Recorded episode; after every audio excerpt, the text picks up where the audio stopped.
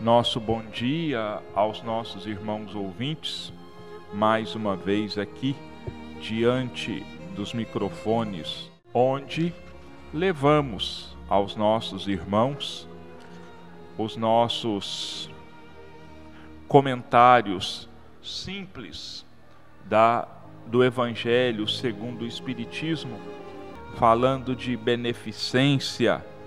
Nós vamos ler aqui é, duas mensagens, uma assinada pelo Espírito João, é, Bordeaux 1861, e outra intitulada A Piedade, assinada Michel, Bordeaux 1862. Então vamos lá. A mulher rica, feliz, que não tem necessidade de empregar o seu tempo nos trabalhos da casa, não pode deixar dedicar algumas horas ao serviço do próximo? Que com as suas sobras, que com as sobras dos seus gastos felizes, compre agasalhos para o infeliz que tirita de frio. Com suas mãos delicadas, confeccione roupas grosseiras mais quentes e ajude a mãe pobre a vestir o filho que vai nascer. Se o seu filho, com isso, ficar com alguns rendados de menos, o daquela terá mais calor. Trabalhar para os pobres é trabalhar na vinha do Senhor. E tu, pobre operária, que não dispõe de sobras, mas que desejas, no amor por teus irmãos, dar também um pouco do que possuis. Oferece algumas horas do teu dia, do teu tempo, que é o teu único tesouro. Faze algum desses trabalhos elegantes que tentam os felizes. Vende o produto dos teus serões e poderás também proporcionar a teus irmãos a tua parte de alívio.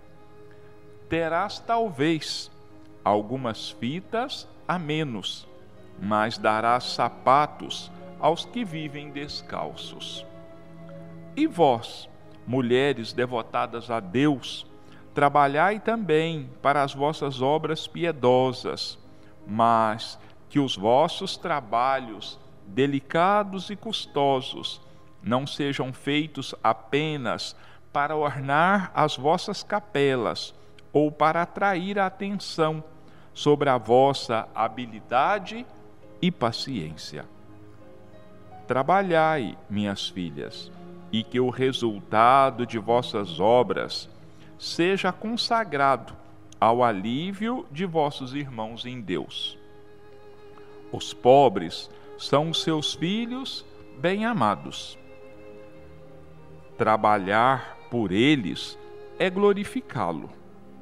Sede os instrumentos da providência que diz: às aves do céu, Deus dá o alimento. Que o ouro e a prata, tecidos pelos vossos dedos, se transformem em roupas e provisões para os necessitados. Fazei isso, e o vosso trabalho será abençoado. E todos vós que podeis produzir, dai, dai o vosso gênio, dai as vossas inspirações, dai o vosso coração, que Deus vos abençoará. Poetas, literatos, que sois lidos somente pela gente de sociedade, preenchei os seus lazeres, mas que o produto de algumas de vossas obras seja destinado ao alívio dos infelizes. Pintores, escultores, artistas de todos os gêneros, que a vossa inteligência venha também ajudar os vossos irmãos. Não tereis menos glória por isso, e eles terão alguns sofrimentos de menos. Todos vós podeis dar, a qualquer classe a que pertençais, tereis sempre alguma coisa que pode ser dividida. Seja o que for que Deus vos tenha dado, deveis uma parcela aos que não têm sequer o necessário, pois, em seu lugar, ficaríeis contentes se alguém dividisse convosco. Vossos tesouros da terra diminuirão um pouco, mas vossos tesouros do céu serão mais abundantes. Colhereis pelo cêntuplo, lá em cima, o que semeardes em benefícios, aqui embaixo. Então, esta é a primeira mensagem assinada pelo Espírito João, que foi ditada em Bordeaux em 1861. A segunda, assinada Michel, também dada em Bordeaux em 1862. A piedade. A piedade é a virtude que mais vos aproxima dos anjos. É a irmã da caridade que vos conduz para Deus. Ah, deixai vosso coração enternecer-se diante das misérias e dos sofrimentos dos vossos semelhantes. Vossas lágrimas são um bálsamo que derramais nas suas feridas. E quando, tocados por uma doce simpatia, conseguis restituir-lhes a esperança e a resignação que ventura experimentais. É verdade que essa ventura tem um certo amargor, porque surge ao lado da desgraça. Mas, se não apresenta o forte sabor dos gozos mundanos, também não traz as pungentes decepções do vazio deixado por estes. Pelo contrário, tem uma penetrante suavidade que encanta a alma.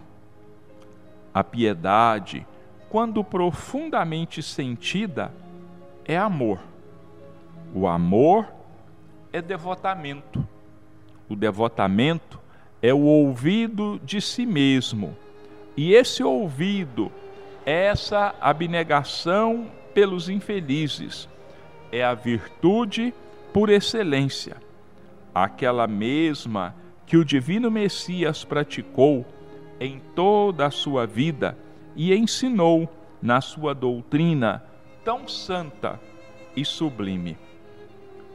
Quando essa doutrina for devolvida à sua pureza primitiva, quando for admitida por todos os povos, ela tornará a terra feliz, fazendo reinar na sua face a concórdia, a paz e o amor.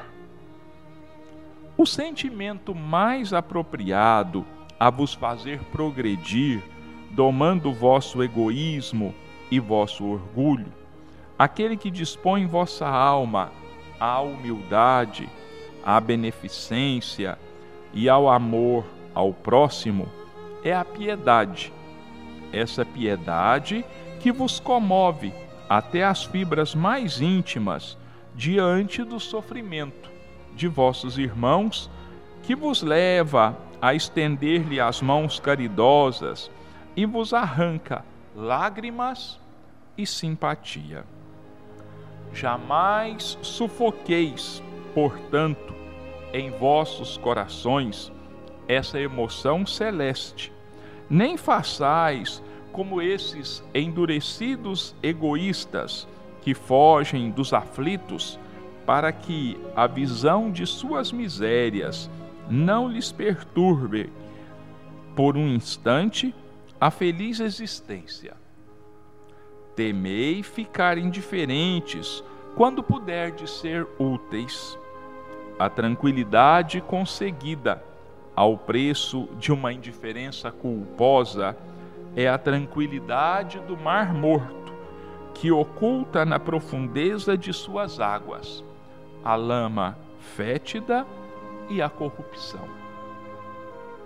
Quanto a piedade está longe, entretanto, de produzir a perturbação e o aborrecimento de que se arreceia o egoísta.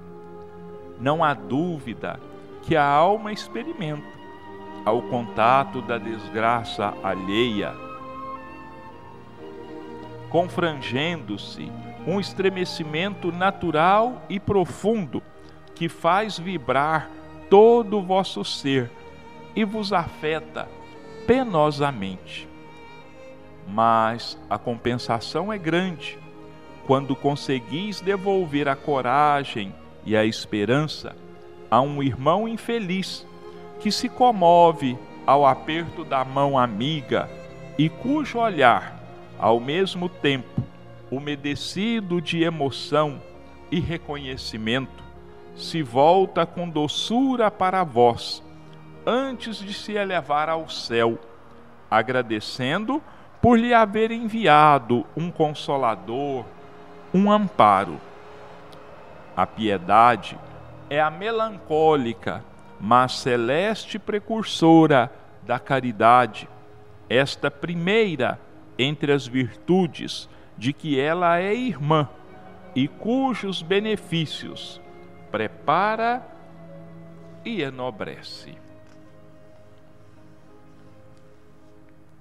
Então, uma leitura nos fala da beneficência a outra nos fala da piedade. No dicionário tem uma definição um pouco diferente uma da outra, mas trazem em si as duas o germe dos bons sentimentos que devem germinar nos nossos corações, que devem crescer, devem se fazer dominantes em nossas almas. E, ao se fazerem dominantes em nossas almas vai nos levar a colocar em prática, em colocar em ação esses sentimentos. Porque a piedade que não entra em ação, a piedade a beneficência, a benevolência, que não são colocadas a trabalharem em benefício do nosso próximo, em benefício do necessitado, do sofredor, ela pouco significa, porque ela só vai ter importância, nós só vamos demonstrar que já a desenvolvemos dentro de nós quando elas conseguirem colocar as nossas mentes e as nossas mãos a trabalharem em benefício do nosso próximo. O Espírito João, nesta primeira mensagem, ele praticamente abarca a todos os ofícios, a todas as profissões que existiam naquela época, nos fins do século XIX, para chamar a atenção de todos, dizendo mostrando, provando por A mais B que não existe ninguém, absolutamente ninguém, que não tenha como se doar ao próximo, seja de qualquer forma que seja. Todas as ocupações úteis, claro, podem e devem ser colocadas a serviço do nosso próximo. Seja ele um necessitado da matéria, seja ele um necessitado do espírito. O espírito João, ele fala mais aqui sobre o socorro aos necessitados do pão, aos necessitados do agasalho, aos necessitados do remédio.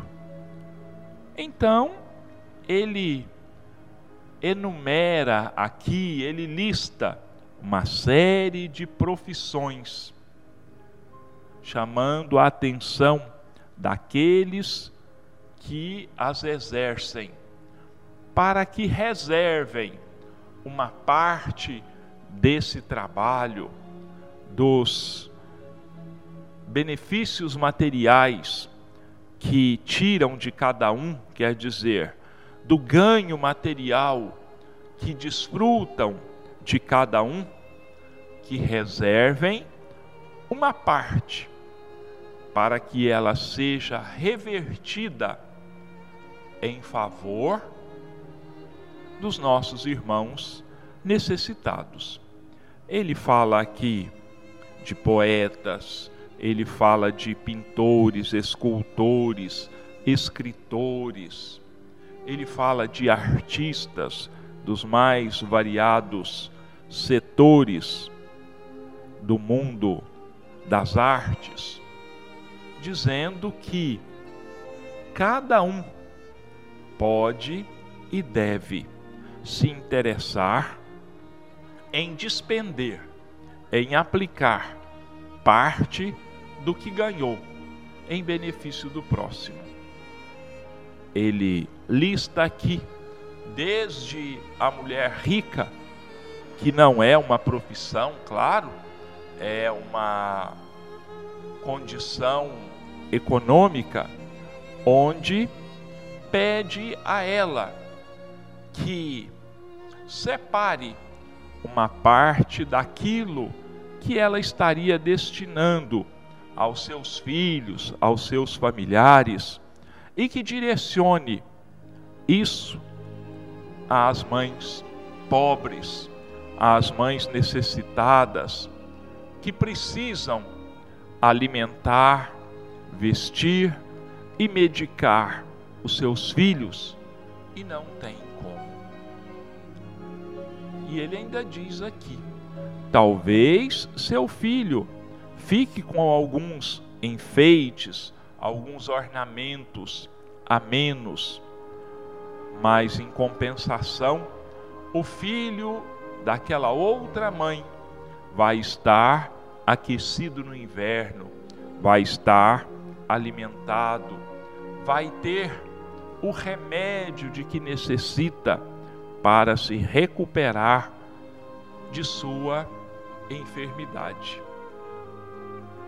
As operárias, ele chama até mesmo a atenção das operárias, que praticamente nada tinham a oferecer, porque, como é do conhecimento dos nossos irmãos, as condições de trabalho no século XIX eram as piores possíveis que nós possamos imaginar.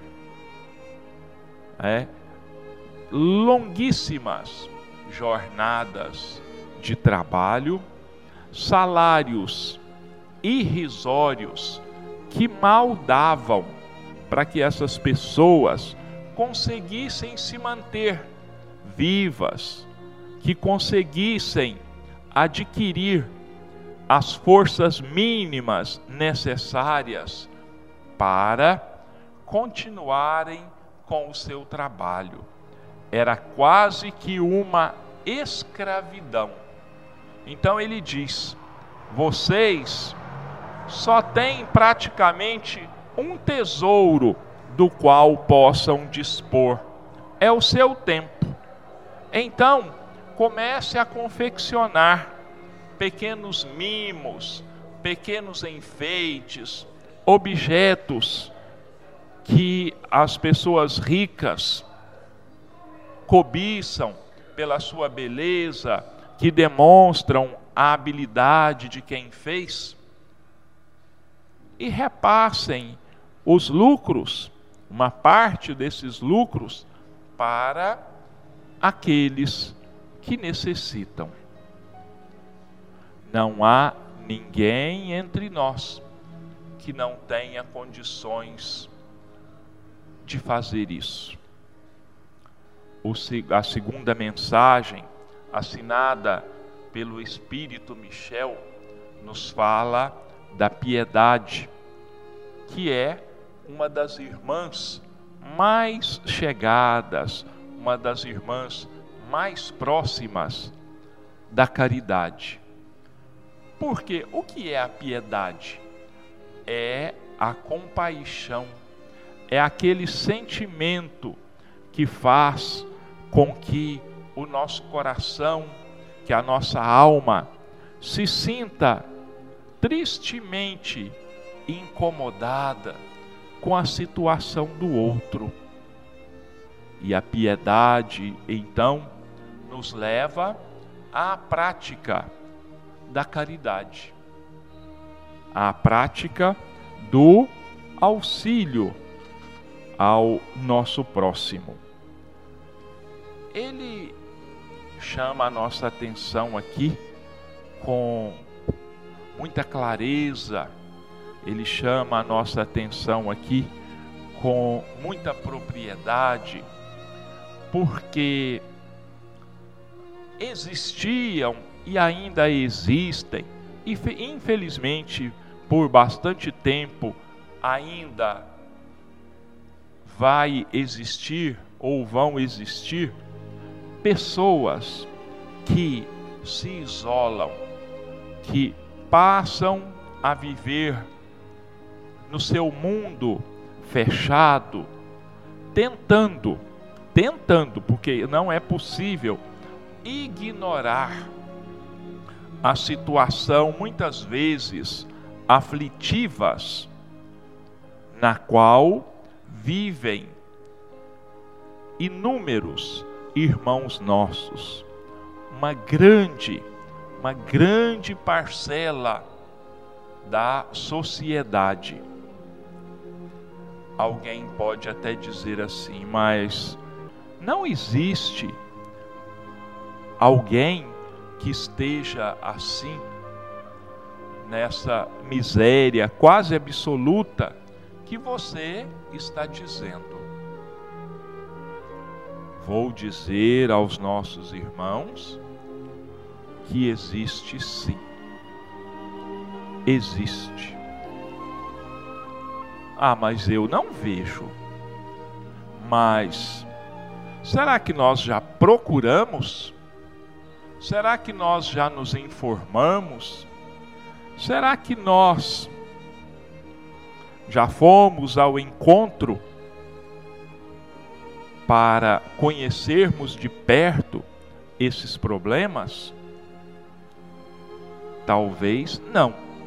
Talvez não seja pelas razões que o Espírito Michel coloca aqui, porque ele diz que muitos fogem de, do encontro com os miseráveis para que a sua vida feliz, a sua vida tranquila, não seja incomodada, para que a sua vida de uma, vamos dizer, falsa tranquilidade, falsa felicidade, porque é uma tranquilidade é uma felicidade egoísta, porque não busca dividir com os outros a fartura que tenha.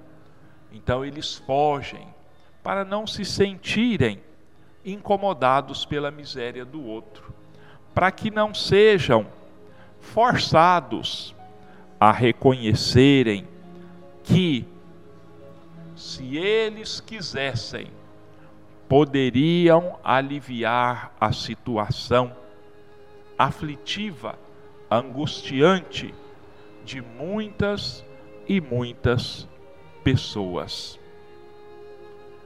Não querem, não quero dizer aqui que a pessoa esteja a essa altura, mas não querem, é, como Buda, como aconteceu com o Buda na Índia, é, que viveu recluso no palácio de seu pai.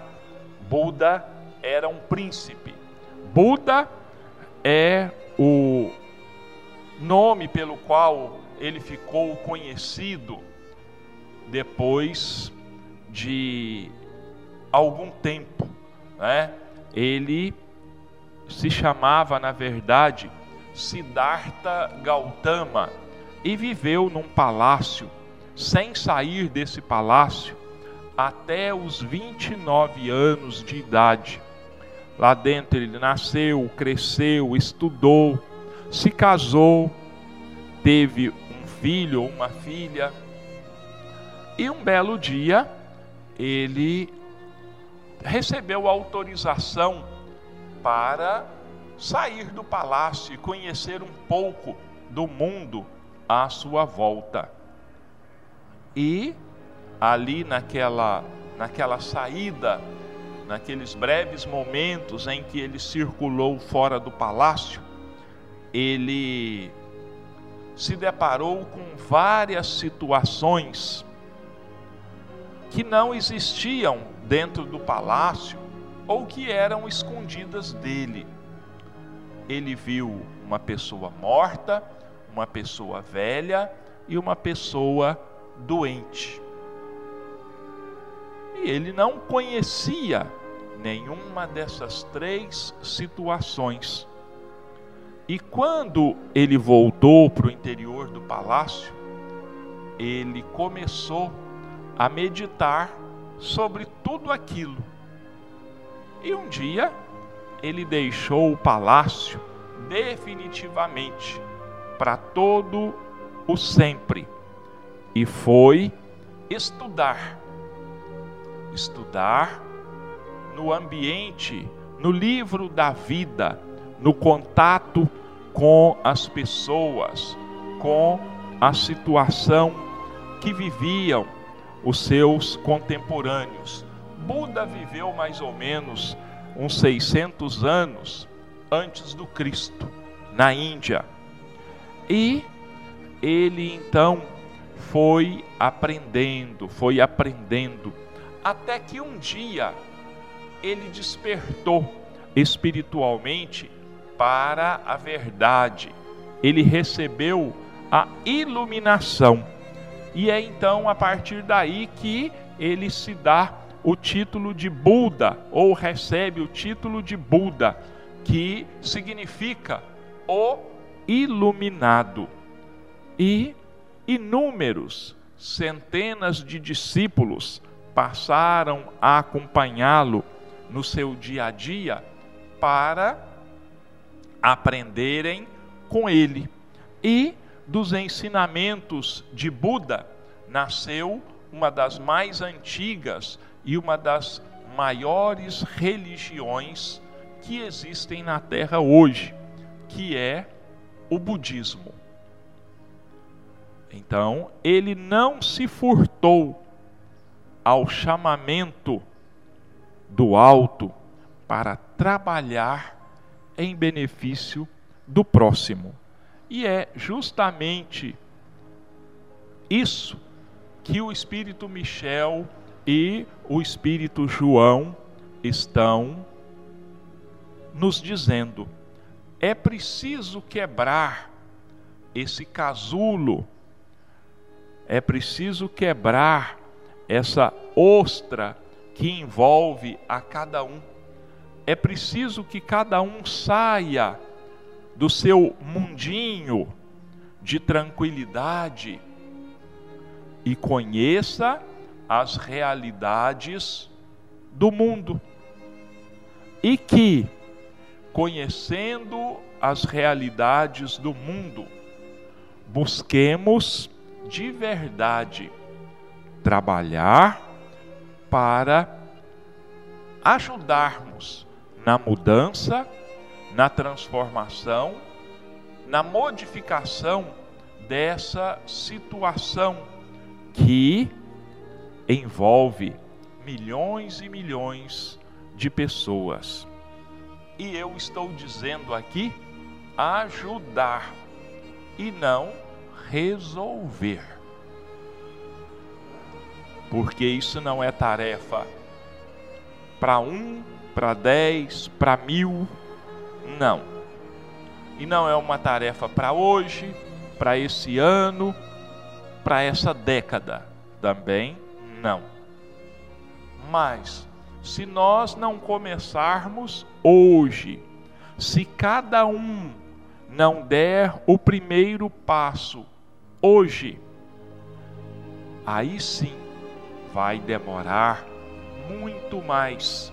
Se alguém não der o primeiro passo e chamar a atenção dos outros, isso vai demorar a acontecer.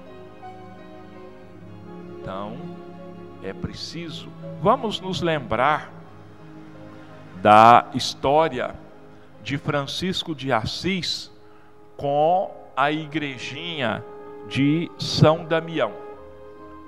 Todo mundo conhece a história de Francisco de Assis e a igreja, a igrejinha de São Damião, lá nas proximidades da cidade de Assis, na Itália. Francisco, uma noite, sonhou que Jesus estava pedindo a ele Francisco, reergue a minha igreja. Ou Francisco, reforma a minha igreja. E o Francisco, acordando, lembrou-se do sonho, lembrou-se da igrejinha de São Damião e ele levou aquele sonho ao pé da letra Começou então, as construções naquela época eram feitas de pedra. Ele começou então a juntar pedras. Ele começou a bater de porta em porta na cidade de Assis, pedindo pedras aos moradores para que ele reformasse a igrejinha de São Damião. Passado um tempo, o que aconteceu? Outros jovens da comunidade de Assis foram surgindo, foram se agregando a Francisco de Assis, até que alcançaram o número de algumas dezenas e reformaram a igrejinha de São Damião.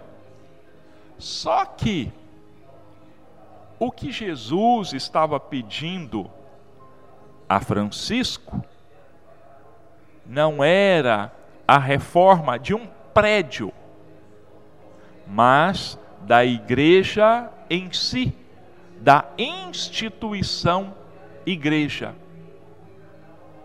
E aí o Francisco então se dirige ao Papa, na época Inocêncio III, e solicita a ele a criação de uma ordem de frades mendicantes. Até essa época, os padres não se dedicavam à mendicância, eles ficavam nas igrejas, nas catedrais, nos mosteiros, mas não em contato direto com o povo sofredor, com a população.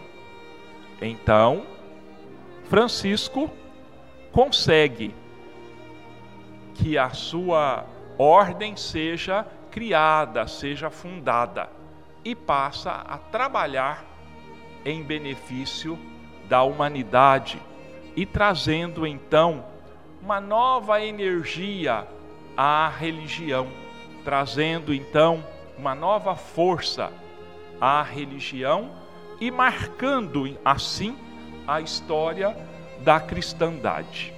Bom, nossos irmãos, é o que nós gostaríamos de falar aqui sobre essa parte do Evangelho.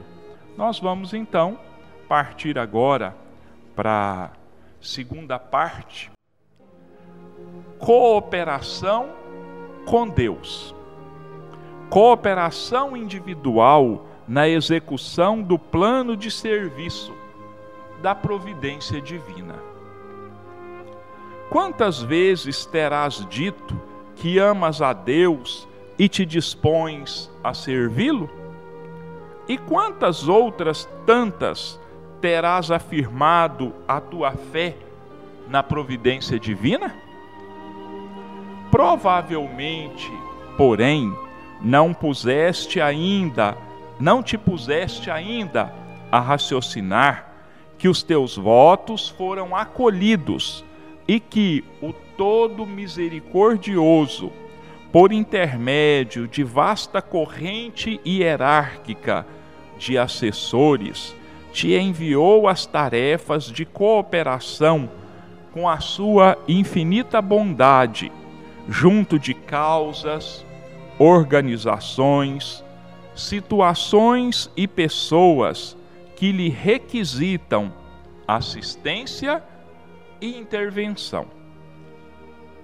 Exposto assim o problema do teu setor de ação individual, será justo considerar que esforço e dedicação constituem ingredientes inevitáveis no encargo que te foi confiado, a fim de que obtenhas o êxito que denominamos por dever cumprido perante Deus. Mãe ou pai, se recolhesses da vida tão somente os filhos robustos e virtuosos, que indícios de amor oferecerias a Deus quando Deus te pede o coração mais profundamente voltado para os filhos menos felizes, com bastante abnegação, para jamais abandoná-los, ainda mesmo quando o mundo os considere indisculpáveis ou desprezíveis? Professor ou mentor, se reunisseis contigo apenas os discípulos inteligentes e nobres, quem estaria com Deus no auxílio aos rebeldes ou retardados? Dirigente ou supervisor nos diversos ramos da atividade humana, se fosses chamado para guiar os interesses da comunidade exclusivamente nos dias de céu azul, para entoar louvores à harmonia ou presidir a distribuição de luzes e bênçãos, quem cooperaria com o Supremo Senhor nas horas de tempestade, quando as nuvens da incompreensão e os raios da calúnia varam a atmosfera das instituições, exigindo a presença dos que cultivem brandura e compreensão, a fim de que a divina misericórdia encontre instrumentos capazes de ajudá-la a restaurar os elementos convulsos? Obreiro do bem ou condutor da fé? Se obtivesses da terra apenas demonstrações de apreço e palmas de triunfo, quem colaboraria com Deus nos dias de perturbação, de maneira a limitar a incursão das trevas ou apagar o fogo do ódio entre as vítimas da ilusão ou da vaidade, nos lugares em que o Pai Supremo necessite de corações suficientemente corajosos e humildes para sustentarem o bem com o esquecimento do mal? Onde estiveres e sejas quem for, no grau de responsabilidade e serviço em que te situas, agradece aos céus as alegrias do equilíbrio, as afeições, os dias róseos do trabalho tranquilo e as visões dos caminhos pavimentados de beleza e marginados de flores que te premiam a fé em Deus. Quando, porém, os espinhos da provação te firam a alma, ou quando as circunstâncias adversas se conjuguem contra as boas obras a que te vinculas, como se a tormenta do mal intentasse efetuar o naufrágio do bem, recorda que terás chegado ao instante do devotamento supremo e da lealdade maior, porque se confias em Deus, Deus igualmente confia em ti. Olha que belíssima página de Emmanuel, quando nos fala da cooperação com Deus. Porque, na verdade, nós somos cooperadores de Deus, consciente ou inconscientemente. Porque Deus auxilia, Deus socorre os homens através dos homens. E nós pedimos forças, nós, nas nossas orações, demonstramos a nossa fé em Deus, o desejo de trabalhar.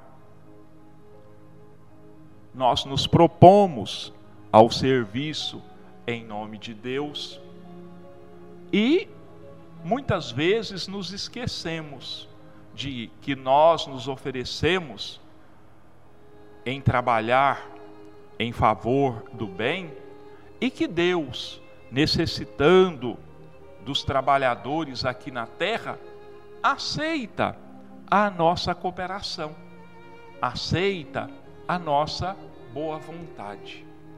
Mas o que é que acontece? Muitas vezes, quando a tarefa surge, quando o trabalho aparece, nós muitas vezes recuamos, nós muitas vezes desistimos da tarefa porque a achamos pesada, nós a achamos difícil. E nós dizemos assim, mais ou menos assim: isso não é para mim, eu não estou preparado, isso está acima das minhas forças. E quando é que nós falamos isso? Quando nós já trabalhamos por largo tempo na tarefa? Não. Nós falamos isso antes de começar. Nós falamos isso antes de colocar mãos à massa. Nós já desviamos os nossos olhos do trabalho, da tarefa, para nos fixarmos nas dificuldades, nos empecilhos que porventura possam surgir. Mas, se fosse fácil, alguém já teria feito. Se fosse assim, tão cômodo, sem suores, sem preocupações, sem lágrimas e suores mesmo, alguém já teria feito. Porque aí não seria trabalho. E sem dificuldades, sem empecilhos, não há vitória, não há razão para que nos sintamos realizados. Porque a coisa estava tão fácil que naturalmente ela se resolveu. Então, se Deus conta com a nossa cooperação nos momentos em que os caminhos estão semeados de rosas, em que a felicidade canta em nossos ouvidos, ele igualmente e principalmente conta conosco quando as dificuldades surgem, quando a lágrima aparece. Porque esses que enfrentam as dificuldades, esses que trabalham chorando, sofrendo agudas dores, esses são os verdadeiros cooperadores de Deus. E nós sabemos que um dia Jesus disse assim: o trabalhador é digno do seu salário, a cada um segundo as suas obras. E vamos nos lembrar ainda, e eu estou repetindo isso aqui já faz vários domingos, vamos nos lembrar da parábola dos talentos. Deus distribui as tarefas de acordo com a nossa capacidade. É por isso que Jesus, na parábola dos talentos, ensina que um servo ganhou cinco talentos, o outro ganhou três, e o último ganhou apenas um talento, porque Deus conhece as nossas capacidades. Tanto é que o primeiro ganhou cinco, trabalhou e ganhou mais cinco. O segundo trabalhou, ganhou três, trabalhou e angariou mais três. Mas o terceiro não quis multiplicar os seus talentos. Mas Getúlio, você está dizendo que Deus conhece a nossa capacidade. Então ele deu um talento para um, sabendo que ele não ia corresponder à confiança depositada nele? É, Deus sabia, mas Deus nos deu o livre arbítrio. E aquela pessoa, aquele servo, poderia se dispor, sim, ao trabalho. E nós vemos isso quando no julgamento, quando no acerto de contas, os outros dois receberam prêmios, mas o terceiro recebeu a obrigação, não o castigo, hein, gente? Porque Deus não castiga. Ele recebeu a obrigação, e eu diria também, com mais propriedade, a oportunidade de se redimir, de se refazer, de trabalhar, demonstrando que ele podia melhorar, que ele podia se transformar e que ele podia crescer tanto quanto os dois primeiros. Ele ia ser digno de receber um talento, depois ia ser digno de receber três, ia ser digno de receber cinco e assim por diante.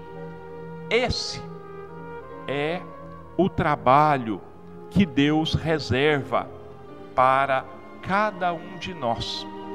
O nosso desenvolvimento, o nosso crescimento, de acordo com as nossas possibilidades, sem que ninguém seja forçado a ir a trabalhar além das próprias forças. Olha, quem tinha cinco ganhou mais cinco, quem tinha três ganhou mais três.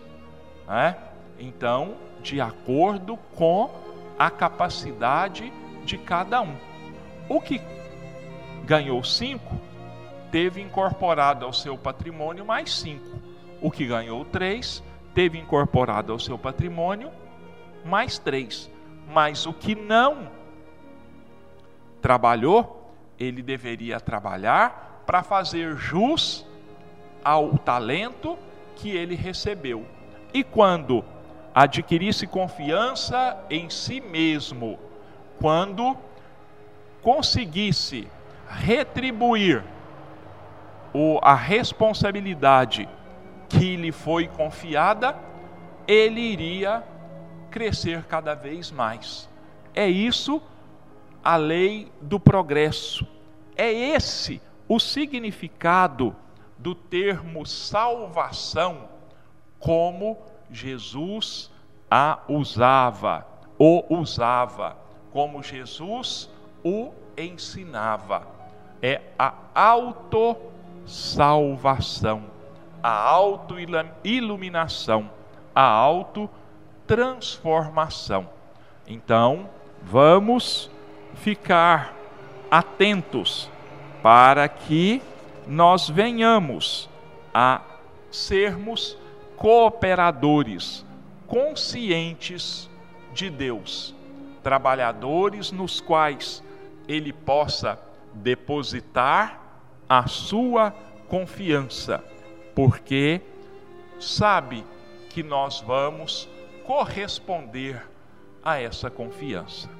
Então, que Jesus nos abençoe, que Jesus nos ampare, nos sustente a cada um, que nós tenhamos uma semana cheia de paz, uma semana de muita harmonia, de trabalho material, mas principalmente de trabalho espiritual, que possamos nessa semana exercitarmos a benevolência, a beneficência, a piedade, assim nós estaremos treinando dia a dia para que venhamos, num futuro mais ou menos próximo, exercitarmos e praticarmos a verdadeira caridade, a caridade como Jesus a entendia, como Jesus a praticava como Jesus